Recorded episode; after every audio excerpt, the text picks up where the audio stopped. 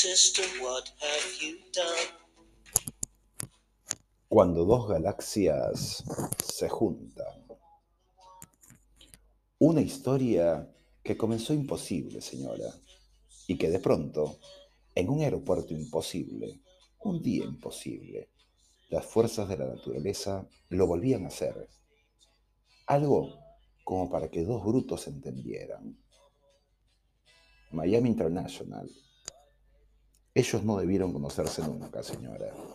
Ellos eran dos planetas diferentes de dos galaxias distintas, pero dicen que los polos opuestos se atraen de formas impensables, que los psiquiatras podrían escribir miles de tratados. Sí, dije psiquiatras, porque siempre insistiré que confío en ellos, pues provienen de una formación médica sobre el comportamiento, la química cerebral y la fisiología neurológica. Pero regresaré a ella, tan lady, tan chapada a la antigua, formalista, casi como un código de computadora. Todo debía de seguir un orden, un script, una secuencia ineludible. Podríamos decir que era la mujer que muy a pesar de su belleza, no buscaba usufructuarla como un medio para lograr sus propios objetivos, inicialmente académicos y luego profesionales. Claro, quien la viera en los pasillos de una universidad o luego en la cafetería en los alrededores de algún tribunal podría decir lo contrario. Era una mujer guapa, pegada a los valores que la madre tan gallega le dio, junto con los de su padre, un militar franquista que le había inculcado desde chica.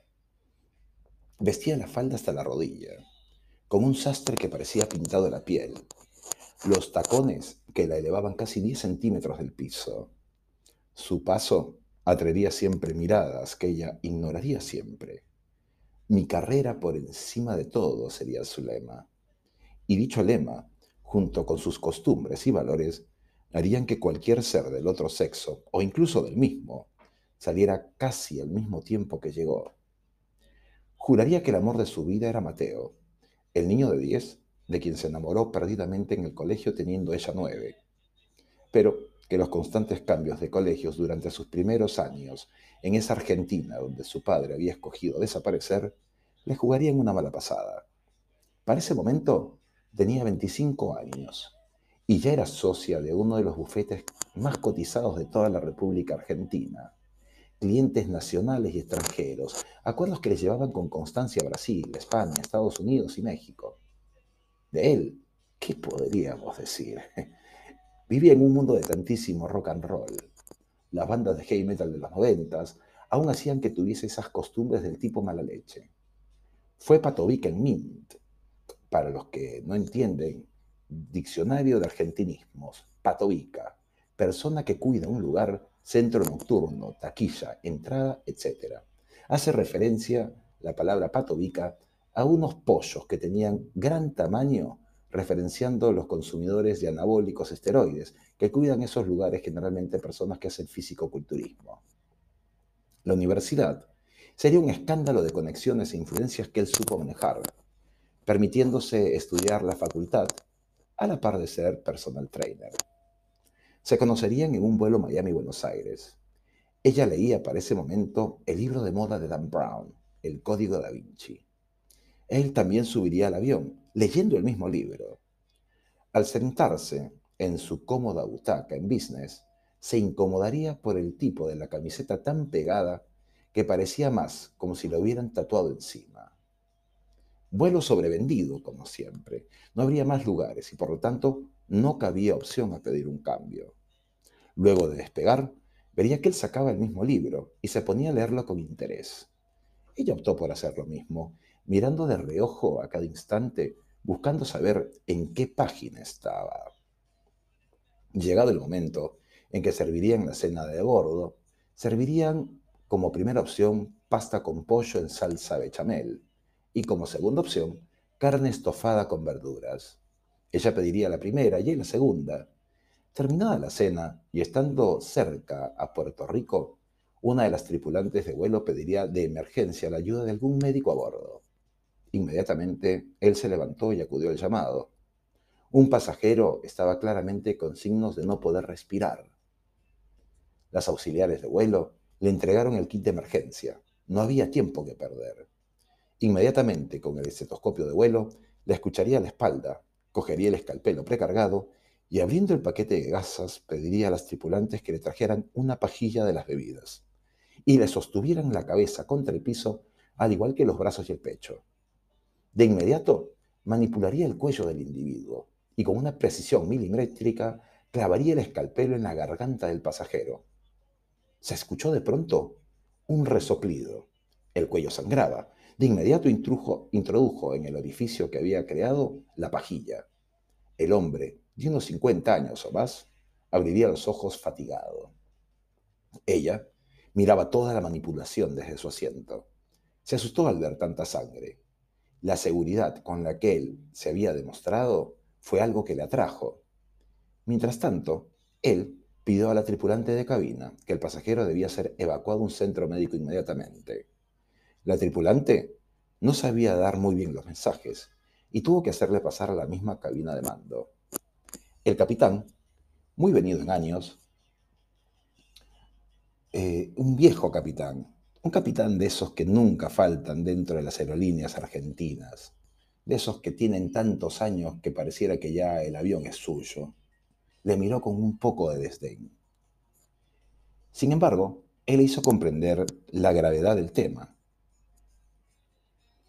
Eh, él le miró y le dijo que no comprendía. Entonces él le volvió a explicar que la apertura de la vía aérea era solo un paliativo. El paciente necesitaba urgentemente oxígeno y, suficientes medicamentos para recuperarse. Y dijo algo muy contundente. Riesgo vital. El capitán, en ese momento, llamó a torre de control. El aeropuerto más cercano sería el Luis Muñoz de Puerto Rico. Y haciendo las coordinaciones, le pediría que indique qué necesitaba para el paciente. Inmediatamente él le dijo, una ambulancia con oxígeno o un helicóptero para evacuarlo directamente a un hospital. Torre confirmó haber entendido y de inmediato él saldría de la cabina. Las auxiliares de vuelo anunciarían inmediatamente el cambio a los pasajeros. El paciente le, le miraba con agradecimiento. Mientras tanto, él solo le pediría que no hablara. Lo demás, bah, lo demás sucedió muy rápido. El aterrizaje, la evacuación.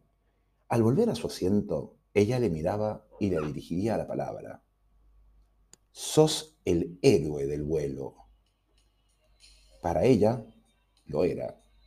Muy aparte de algunos pasajeros que la recriminaron porque por su culpa tendrían un retraso para llegar a Buenos Aires. En el retorno, ella conversaría todo el trayecto con él. Intercambiaron números de BlackBerry. Se llamarían a diario. Se verían mucho en la semana. Se harían el amor como desquiciados. Él, a los meses, se recibiría con honores en la Facultad de Medicina de la UBA. Increíblemente, en la foto de graduación aparecen su suegra gallega y su suegro franquista. Hoy, ellos ya tienen un poco más de 40. Ya no son pareja, ya mucho de eso que fueron se extravió en el tiempo. Una tarde de un invierno porteño, él le diría para irse juntos a España. Ella declinaría la idea. Las metas en común terminaban y la pareja imposible se rompía. Los años pasarían sin clemencia, pero por esas cosas locas de la vida y casualidades del destino, se volvieron a encontrar nuevamente en el aeropuerto de Miami. Y claro, se reconocieron de inmediato. Ella, mucho más delgada y fina, y claro, sin que ello le haya hecho perder un gramo de belleza. Él ya no es el patoica y estudiante, y es el cirujano que muchos conocen. Se reconocieron, se miraron, se abrazaron, se habían perdido y dejado perder. Esta vez, él volaba a Lima, y ella por coincidencia también. Ya no iban en business, Ambos portaban fotos de niños en la cartera. Por gestión de él, las tripulantes de a bordo les permitirían sentarse juntos en un vuelo con poca demanda. Y así, mientras el avión despegaba, ella le tomaba la mano y él sonreía mirándola. Los malditos polos opuestos, señora, se volvían a chocar más de 15 años después. ¿Y esta vez qué pasará? No lo sé, señora. La nata